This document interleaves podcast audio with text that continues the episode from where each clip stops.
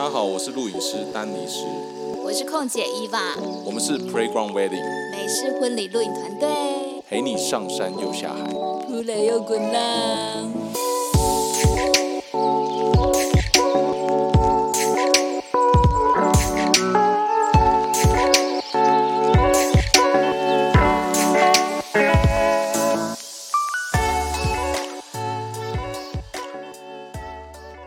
家好，我是 Playground Wedding 的录影师 Dennis。我是空姐伊娃。Hello，我们这一集要讨论的是什么呢？香港，对，香港，对，就是我们继上一集巴厘岛，那我们这一集就要分享一些香港的拍摄相关的呃经验谈。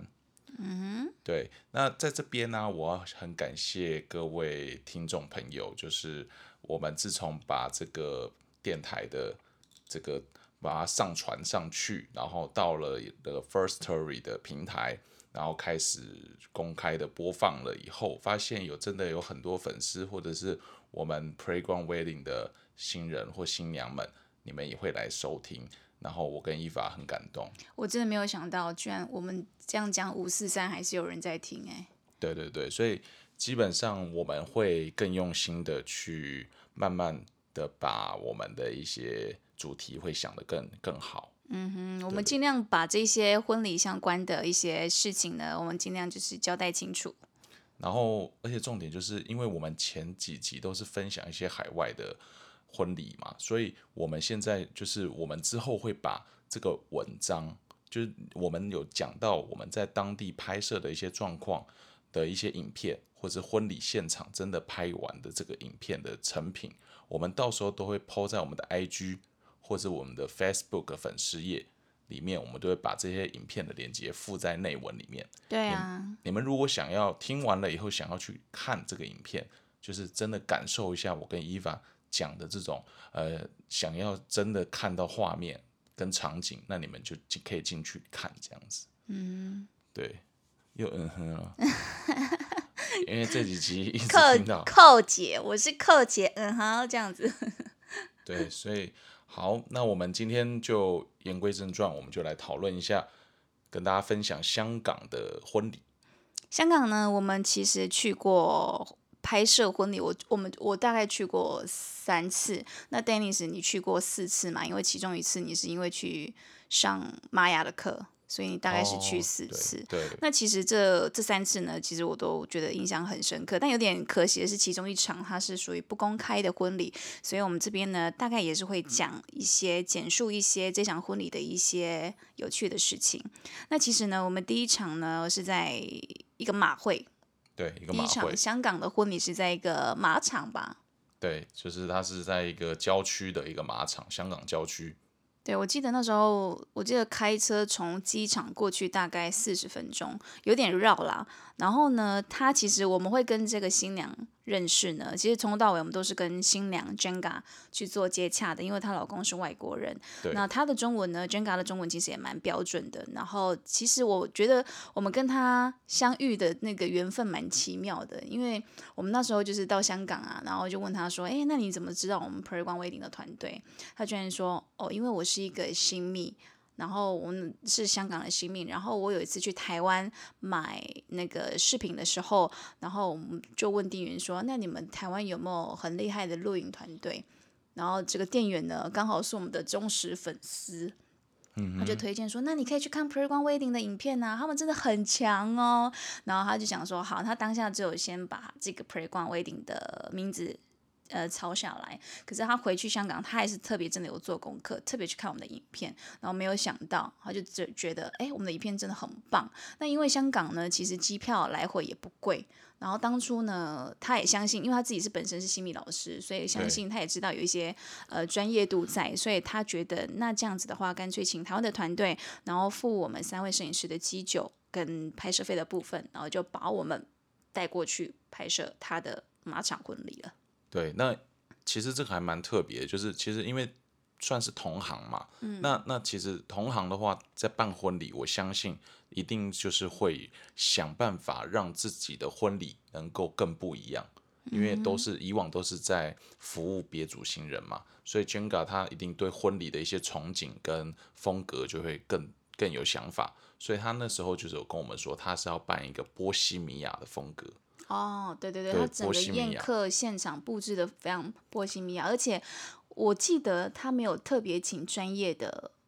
场布去布置，完全都是他的那些姐妹布置出来的。也算是应该说是他们香港同行的一些布置哦厂商啊，对对对对对，因为都是好认认识嘛，好朋友，所以他们就变成说他们就是很用心去规划。那相对的，他连乐团都去找菲律宾的团队的乐哎，团，没有，呃，泰国、泰国、曼谷、泰国、曼曼谷的，哦，泰国曼，谷，对。那所以他也是去，就是去东南亚，然后去都是去国外找一些很优秀的厂商，一起来帮他完成他这个梦想的婚礼的一部分。嗯，没错，对，所以这个这个状态就是变成是说，呃，我们也很期待，因为这个也算是我们初期刚开始去海外拍婚礼的第一第二前几场，呃，对对对，对前几场，所以就会觉得，而且香港我们那时候又没有去过，然后但那个时候就是就是香港感觉就是还还是很繁荣嘛，对，那那就是很整个整个都市啊规划啊，对，所以那个时候我们就觉得说，哎，能去那边拍婚礼也不错，而且语言上都是通的啦，嗯，基本上我们都跟他是用 mail 沟通的啊。对，然后当地如果是去一些拍摄啊，语中文国语，其实香港也都 OK。嗯对，所以我们这时候就就就那一天，我们就我记得我们也是三机拍摄，我们是三个三位，对跟我们团队另外一位摄影师，我们就一起前往去拍摄了。对，那我们到了，我记得那个时候我印象还蛮深的，就是说我马场它这个状态啊，因为它太大了。它所以它变成它的证婚场地啊，跟那个它的装法的地点啊，还有宴客的地点啊，都要一直走。对，我记得我真的有一次，因为你某一个器材忘在那个化妆间，然后我奔跑回去拿你的器材。我我这边真要跟大家讲一下，那个 A 点到 B 点啊，大概要走将近快十分钟以上的路程。就是他没有办法，他没有办法，因为你想想看，马场它一定就是比较大嘛，就有点像高尔夫球的那那个那个范围，但是他的宴客跟户外场地宴客的场地，跟他证婚的那个地方又要走十分钟，所以我们只要器材稍有不慎，我们就没有带到，然后要再回去拿，我跟你讲，就是眼神死而已。也是我在跑、欸，哎，是我不停的，我使出我人生最大的动力往前，就因为为了要拍那个抛捧花的画面嘛。对对对。那因为你的稳定器那时候你是因为那时候就是一直跑来跑去嘛，所以有时候就匆忙之中就一样，就是会就是忘掉了。那忘掉了以后，就当然当下需要它，就赶快要再请再请伙伴们去帮我拿。对对对，所以就变成说，其实这个东西也是在海外婚礼会比较常发生的，尤其是这种美式的户外证婚。它就是会有 A、B、C、D，就像上一集巴厘岛一样，他们也是，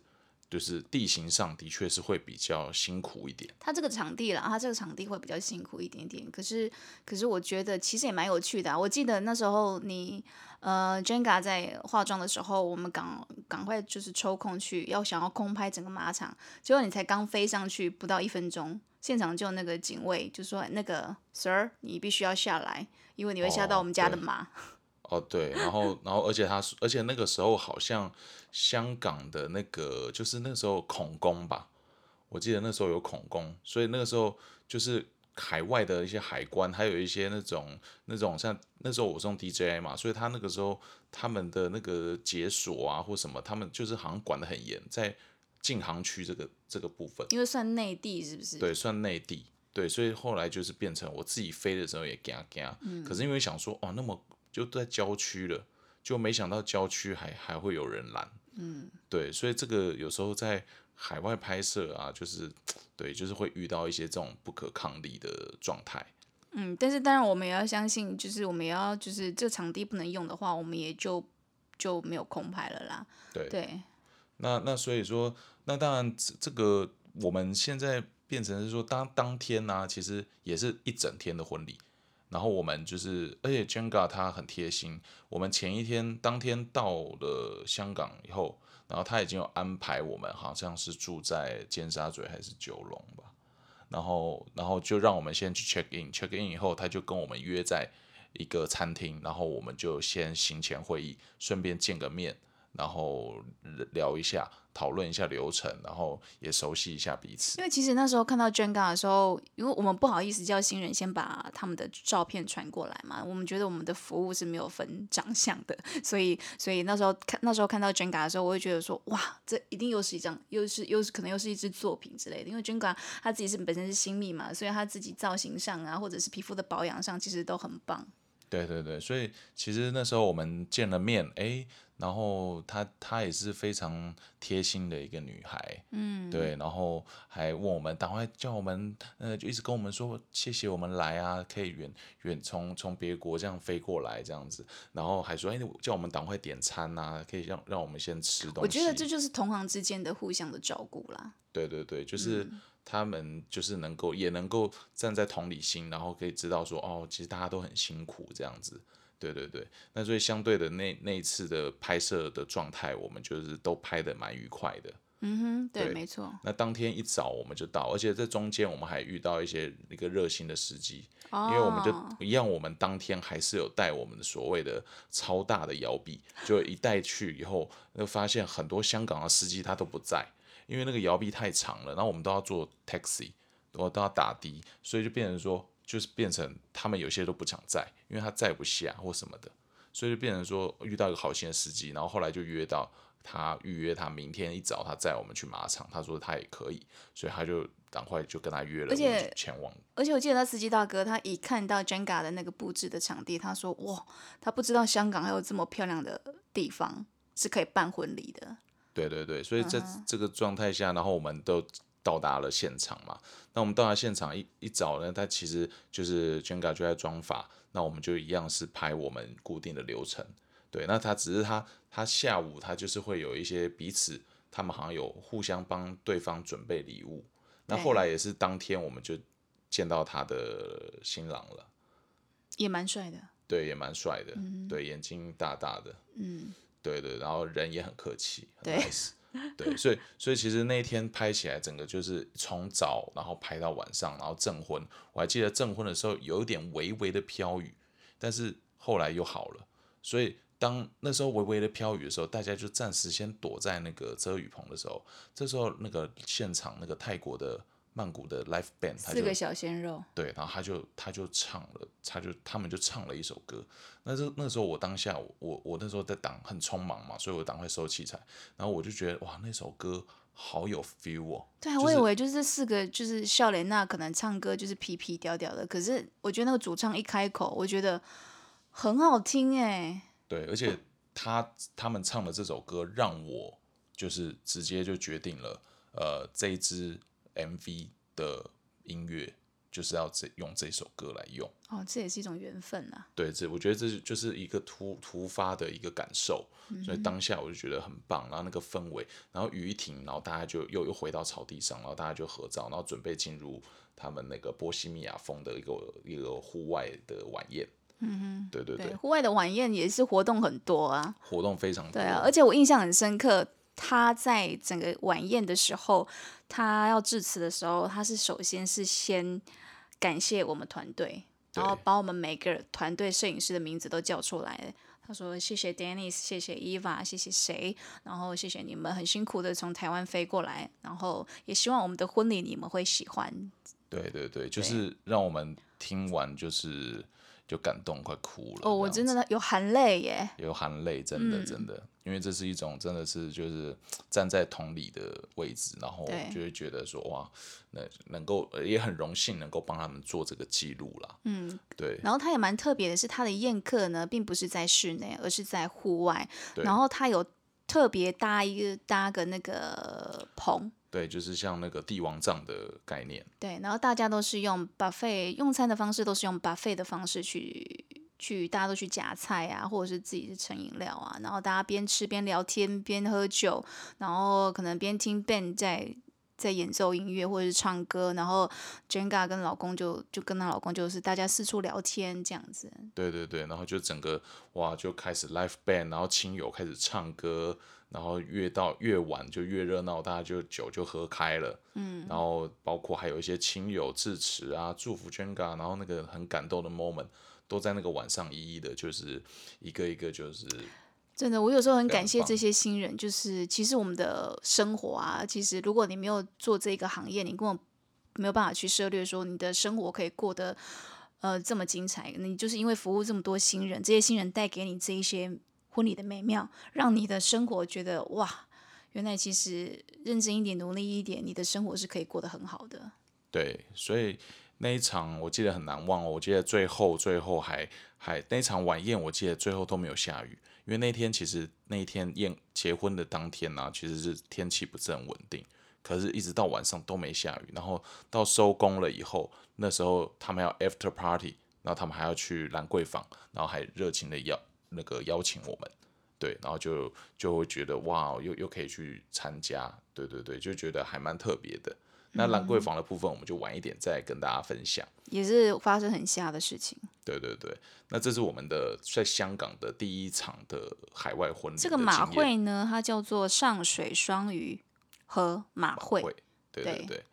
对对，那它算是一个香港比较偏郊区，比较远一点啦，就是离离市区大概要四十分钟左右的车程。嗯哼，对对对，那再来就是第二第二个，我们第二再次前往香港拍婚礼，就是就是真的就是一个非常非常的特别的这一场婚礼应该大家都知道。对，大家都知道，那也是一、我觉得是一个缘分啦。嗯，对对对，那也是呃，透过就是，当然也是要感谢林立老师这边的介绍，哦，对，对对对林立婚纱，对林立婚纱，那他帮我们做呃介绍，然后能够帮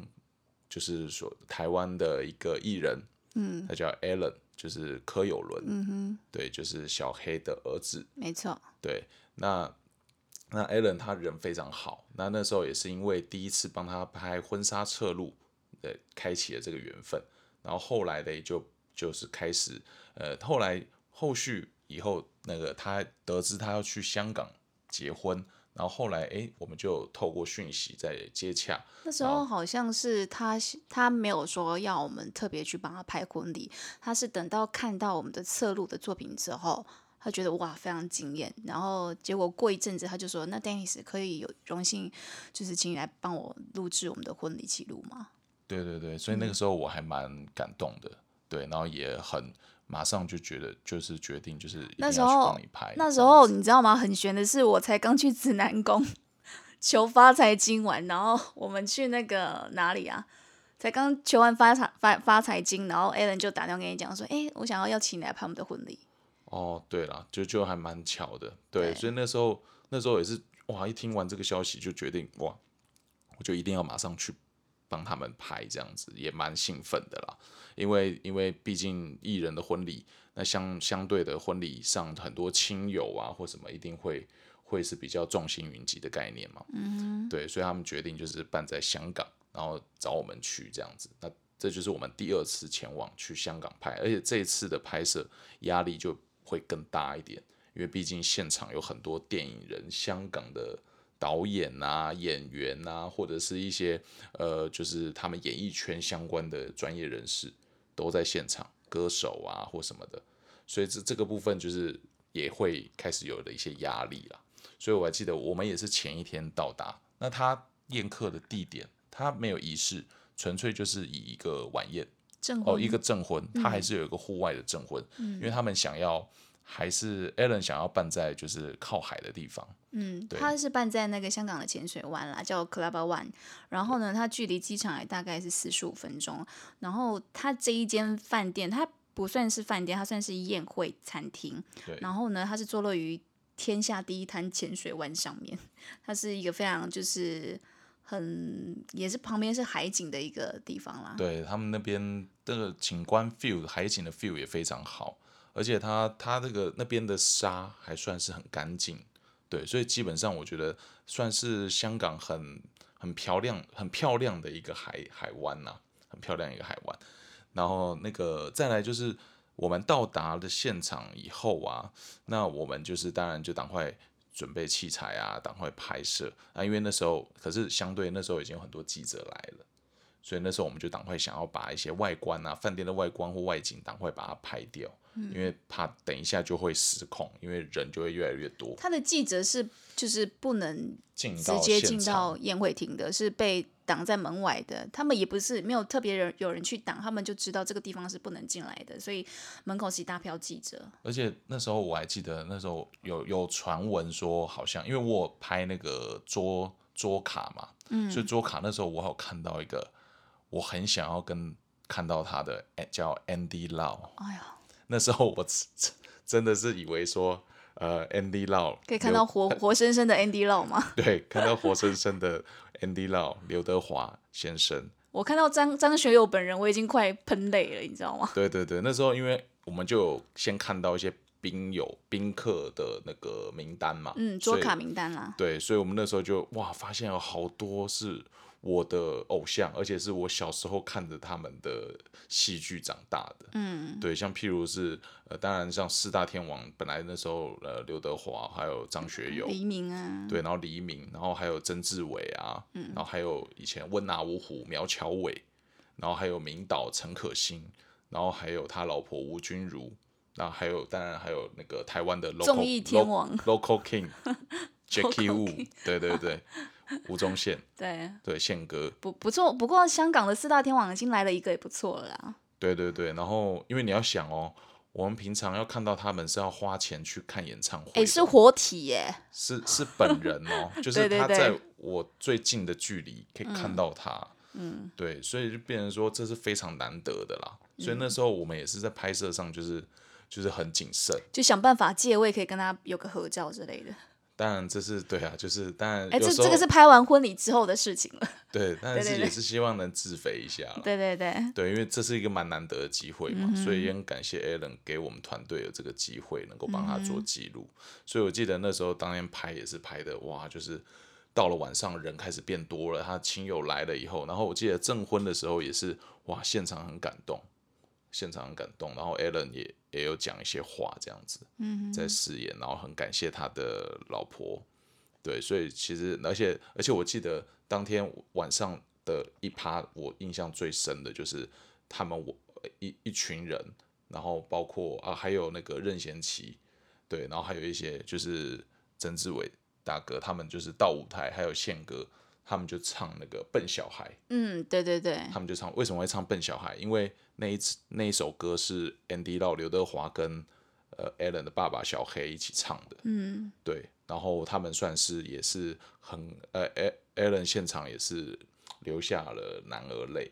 我觉得他弟弟对他讲的那一段话，真的是也是蛮感人的。对他弟弟那给他的一些祝福也很棒，然后现场我录到一半，我眼眶都泛红了，而且因为 Alan 他的手臂啊，他有刺一个他爸爸的 tattoo，嗯，的肖像的一个 tattoo，所以他还把因此唱这首歌的时候，他还把他就是直接衣服都脱下来，然后就露出他爸爸的肖像，然后全场就是为之动容。真的，对，然后而且他现场还有现唱给他老婆。有一些歌深情的歌，嗯，对，所以我记得那一场真的是印象非常深刻。我记得那天拍完，我都快也是快虚脱了。虽然只有当晚宴，可是在某种，我觉得在这种都是很专业的人士，还有艺人、演艺人员前面拍摄啊，的确就是有一些压力啦。嗯，对对对，但是但是我们就还是正常发挥，对对对，然后把这这次这次的记录做一个圆满的 ending，这样子。嗯，我印象很深刻是，呃，他婚礼现场有播放我们的侧录嘛，就是 Alan 的婚纱侧录。然后我记得那可心导演，陈可辛导演他有看呢、有看我们的婚纱侧录影片呢、对啊，有看，对对对，只是因为现场还是比较嘈杂啦。对，对对对，因为人真的很多，对，所以但这个部分就是让这个这部分就是一个很难很难忘的一场婚礼，香港的婚礼。嗯，对，而且因为也因为这一场，因为我们前一天有去看景嘛，就是我们前一天就去的万走了一下。以以以往就是我们照惯例都是会前一天到达的话，如果没事没有预拍或干嘛，我们就去看景。我们本来想说，就是在拍 Alan 的婚礼之前，想要做一集那个 YouTube 的的那个呃拍呃行前拍摄行前拍摄的那种 YouTube vlog 嘛 vlog，对对对，就没想到拍完一整天之后，这位 Dennis 大哥呢，把这一台 GoPro 直接遗留在的士上面。对，然后 我就反正就送给司机大哥了，所以我我因此而就是前面的一些画面就没了，就是前一天看景的一些 Vlog 的拍摄画面就没了。那这个部分就是真的很拍摄这样，对，然后对啊，我主持了一天，对，因为那那个 Vlog 的影片主持人是空姐嘛，是依法，所以就变成说就就是没有没有那一段影片了。对。对，那因为前同同行跟我们一起前往的摄影师是小翔 Darren，对，然后他也很尽责的赶快就是赶快预拍啊，帮我们就是做了一些空拍的拍摄啊或什么的，对对对，所以那那一天整，我觉得我记那一天的印象真的让我觉得非常深刻，嗯，对对对，就是也很难忘，对，就是看到了很多感人的 moment，然后也感受到很多其实这些明星他。们真真实的面貌参与这自己的好朋友婚礼的时候，他们的一些情感在现场也很直接的流露。对对对，所以是真的还不错。这这也是我们的第二场的一个婚礼，就是在香港第二场的婚礼。那第三场的那个香港婚礼呢？我们就是因为某种原因嘛，所以新人是没办法公开他的影片的。但是我们也没有因为不公开就不尽力去拍，我们还是卯足全力去拍，还是出动三位摄影师。那他的宴客地点呢，就是在香港的半岛酒店，也就是它算是一个香港历史最久的酒店啦，也是郭富城他们跟他老婆就是互定终身的一个婚宴场地呢。然后呢，我觉得他这一间蛮特别的是。那时候拍摄类婚纱的时候，有到他的总统套房去拍过。他的总统套房真的是我我找不到镜头哎。就是他这这间酒店呢，它是在香港当地是非常有名，然后也是非常豪华、非常昂贵的一个酒店。嗯，对，因为之前我还不知道，嗯，因为我们没有拍过，然后所以我们也没有。就是我们也住不起，所以基本上我们也没有对这间饭店有研究。你不要觉得住不起嘛，我可以大概跟你讲一下，它总统套房的房价是多少，就是大概十四万人民币。人民币哦，不是台币哦。对，它的总统套房是一个晚上十四万人民币。可是那个总统套房大到你可以当操场跑哎。那总统套房非常大，非常大，就感觉是整个饭店的一整层。然后那个 feel 超好，那个 feel 是可以看到整个香港的维多利亚港。就变成说，如果你在那边看烟火，这就就等于是你在你在台北的哪个地方，好像是一零一，可以看到很清楚的 feel 的那种概念。它那个 feel 就超好的，对，所以所以我们那时候去就觉得哦，然后后来到了新人房，新人房间也是很漂亮，也是很大，嗯，也是那种特殊房型，然后它就有一个像是像是一个圆形的窗户，然后从那个窗户看出去，就一样可以看到那个。整个维多利亚港，对，然后就觉得哇，那个 feel 也是很美，嗯，对，所以那天也是拍摄的，就是我记得那天也是早仪晚宴，就是早上早上是拍类婚呃婚纱的行程，对，早上就是拍一些。新人因为没有要想太多的繁琐仪式，嗯，所以他一样是会有一个证婚，可是他证婚的仪式是在宴客前，宴客前，嗯，就是进场第一次进场的时候，嗯，对，然后再来就是宴客，嗯，那他前面就是鸡尾酒会跟招待一些他的贵宾，嗯哼，那所以所以他早上部分他就希望能够拍一些不一样的画面，婚纱啦，婚纱的画面，婚纱照，去一些香港不错的婚纱景点。像是维多利亚港啊，然后还有一个什么一八八一什么旧水井总部那边也很漂亮哎。对对对，所以所以就是就是因为，可是那个时候我去去的时候，因为那个时候好像是香港是比较动乱的时候，就是他那个时候已经有好像就是没有没有，我记得那时候去的时候是刚好那个病毒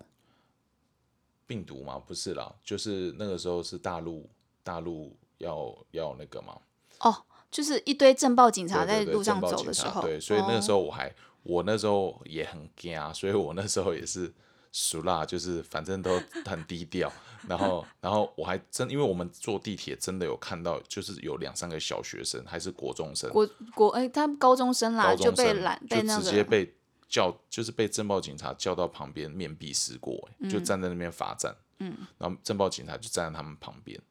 对，然后我我们是旅客嘛，所以我们就也不知道，但是我们就看到这样的景象，就觉得真的是希望香港能加油。对那时候的治治安是蛮让人真的蛮伤心的啦，的啦。对，真的蛮伤心的。但是也只我们也不能做什么作为，嗯对，那所以所以那个时候那个现场的一些景点啊，我们也不确定能不能拍摄，因为怕怕一些现场民众会暴动或游行，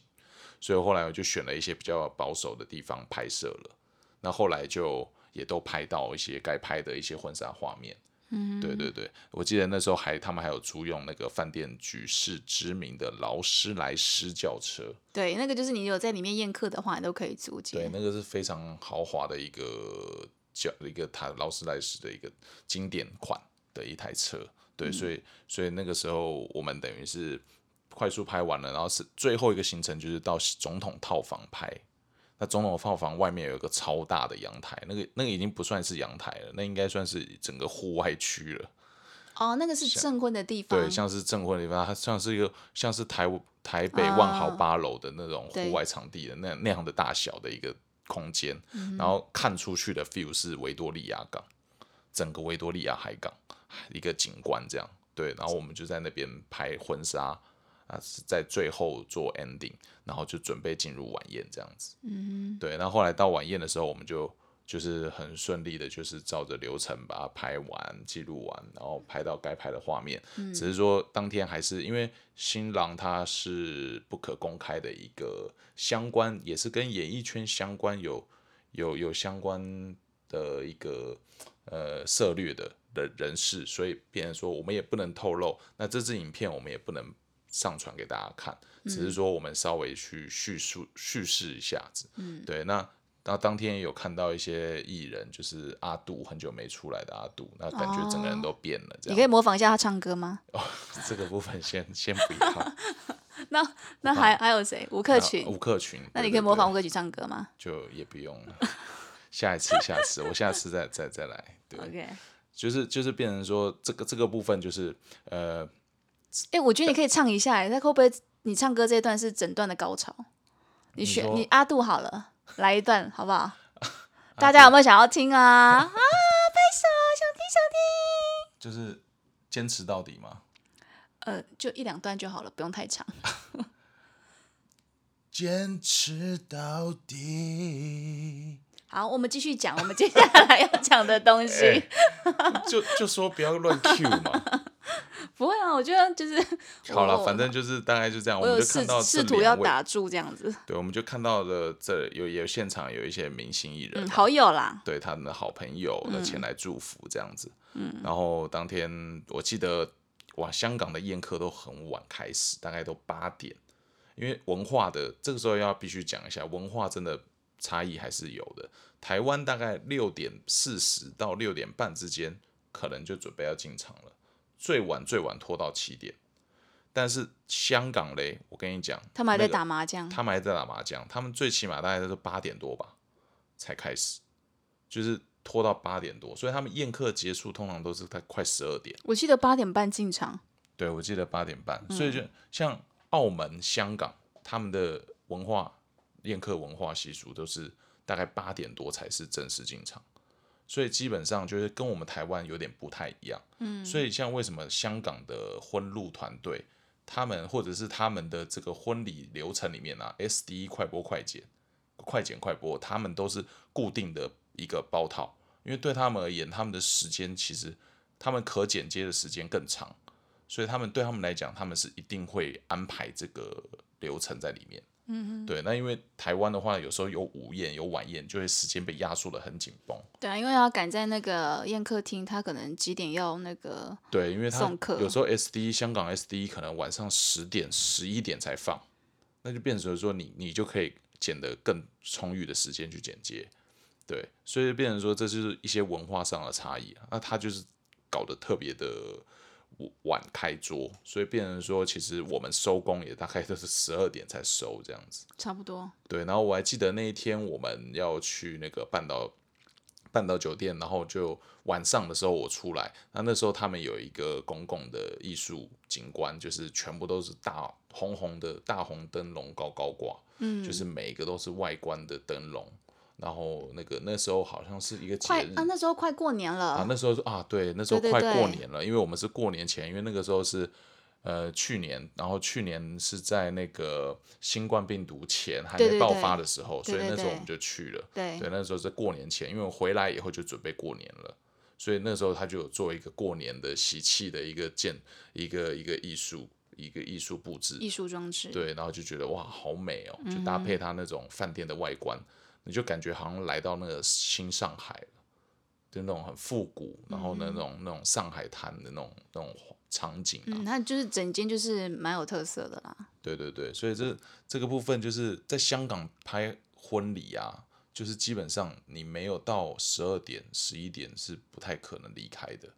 对他们就是几乎都是很晚才会结束。对，所以所以就跟台湾又跟或者是跟一些美国的那个流程又不太一样了。对对对，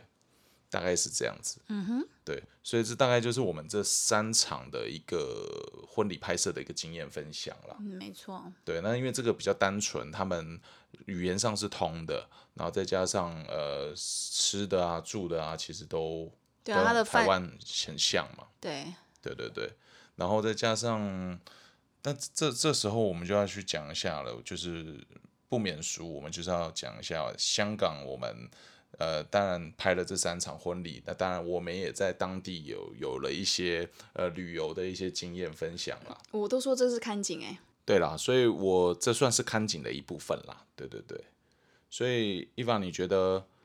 你觉得让你印象最深刻在香港这这段时间？嗯，我我我我只能就是大概简单的推荐，因为毕竟我们在那边时间上也是有限啦。不过我其实蛮推荐可以去太平山的，因为它可以坐缆车上去。然后呢，我觉得太平山它很它的夜景是很厉害的，听说是前三大世界知名前三大夜景之之之之类的。对，所以呃，但是它那个山上很容易起雾，所以你们要上去之前呢，要特别注意天气呀、要不然到时候好不容易上去一趟了，结果上面起雾都看不到都市的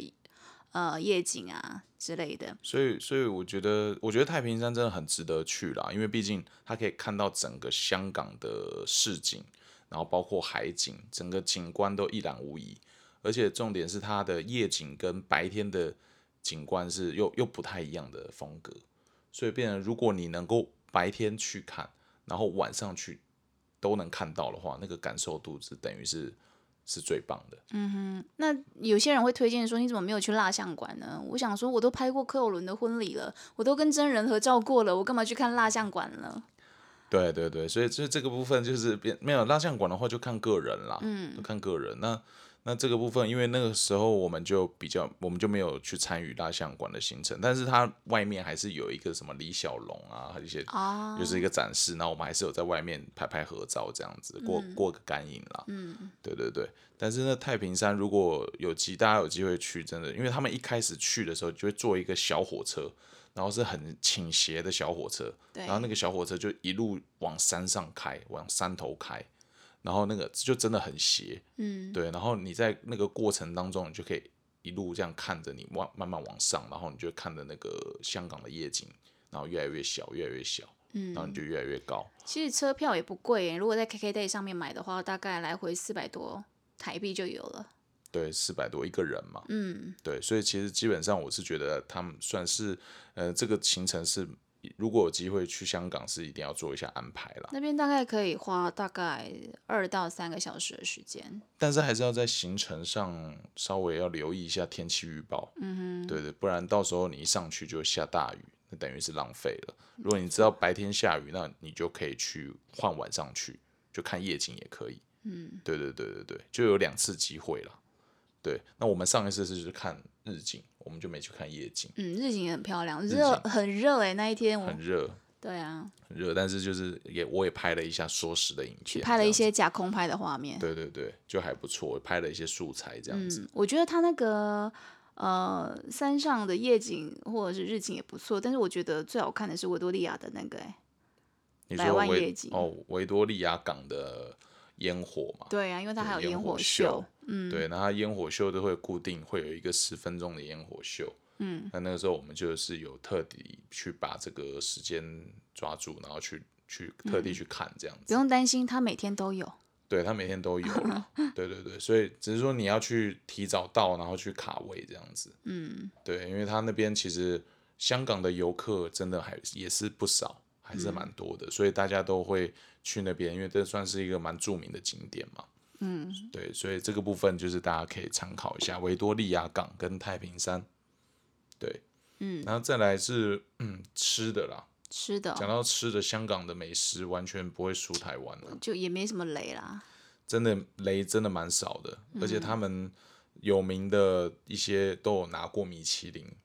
对，香港的吃啊真的是不错。那我那伊凡，你你觉得香港你印象最好吃的是什么？我觉得就是烧鹅诶。我们去吃过两间嘛，一间就是中环的一乐烧鹅，跟一个湾仔的干排烧鹅。呃，这两间我们都吃过，然后我觉得一乐烧鹅它店面小，但是它不需要像干排烧鹅要排那么长的队，然后但是它的价钱呢也比干排烧鹅稍微。呃，便宜一点点，所以我自己比较喜欢口味上啦，比较喜欢一乐烧鹅。那干排烧鹅呢，它其实就是每个人的口鼻都不太一样嘛，但是他们都是有荣获米其林一星的。对，所以其实我跟你讲，这烧鹅真的是非常好吃啊！就是因为你在台湾都是烧鸭，你不很在台湾几乎没有卖在卖烧鹅的。那香港它就是就是卖鹅。嗯，那它这个鹅呢，那个那个皮啊非常脆，然后非常油，然后又很香，然后就是整个就是你那时候吃一口，真的是那个味道真的很难忘。我记得我们第一次去吃的时候还只叫烧耳便当，然后第二次去吃的话直接叫半只。对，直接叫半只，哇，吃起来超过瘾的，那真的超好吃。对，那个面啊饭啊不用点太多，半只鹅先上来。那个肉啊，里面的肉汁，然后它的那个口感，然后再加上。它上面的那一层皮，每每一片它都有切嘛，然后然后连骨头，你在啃骨头都在入味，就觉得哇，这它因为它有入围米其林一星嘛，所以那时候我们去，而且它环境真的是超破，就是没有那么的干净，嗯，人也很多，也是有游客，嗯，对，但是就是进去吃到，你就觉得哇，这真的就很爽，就是整个幸福感。冲上脑门这样，我是个人推荐一乐烧鹅啦，所以但是大大家如果有机会，呃，可以出去的话，也可以去吃看看这两间，去做一下比较。对，那再来就是那个什么鸡蛋仔啊，嗯，然后还有什么柠檬王啊，还有什么香港太仓饼家，我们饼家好像没有买是。哎，太香饼家是蛋挞我我有买很多柠檬王啦，柠檬王那个就是要做那个，譬如说我要做那个咸柠檬，咸柠檬啊，或者是那个配七喜啊，咸柠。可乐啊，咸柠七喜啊那些材料，那我就是在柠檬王买。那回到台湾，我就可以自己泡可乐，自己泡七喜，嗯，你就可以吃到，你就可以喝到那个道地的咸柠七。对，然后还有它那个鸡蛋仔啊，哦，我真的必须讲，鸡蛋仔实在太好吃了，而且它不便宜，一个其实快将近快一百块。然后我我就点了一个巧克力口味嘛，然后我觉得那真的是浓醇香。对，所以现在这个时候我肚子又饿了。好吧，然后还有推荐一间就是珍妮曲奇小熊饼干，我们没有买的原因是因为。它的包装跟内容物实在太像喜饼了。那因为有一些新人呢，他对我们很好嘛，有时候收工就给我们一盒喜饼。那其实我们也是就没有特别在针对这一个什么曲奇小熊饼干去做采购。对，所以呃，他还有我们还有去吃一间很有很很道地很道地的叫那个港式饮茶，叫莲香楼。哦，它百年历史哦。它百年历史，嗯。它的特色就是它的它的养茶呢，就是都是用推车推出来的。对，它的养茶就是推车，而且都是会是那种，就是那种很资深的阿婆或那种阿伯这样推出来。然后我记得那时候我还要去去拿，因为大家都要去拿，它不是送过去给你们的，是你们客人要自己去抢。然后那时候我就赶快过去，然后就去拿。结果好像想说，哎，那我可不可以先拿？结果他还打我的手，他就说照顺序来。他还知道是谁是谁，谁是哪一桌是顺序是从哪里来，你一定长得不讨喜嘛。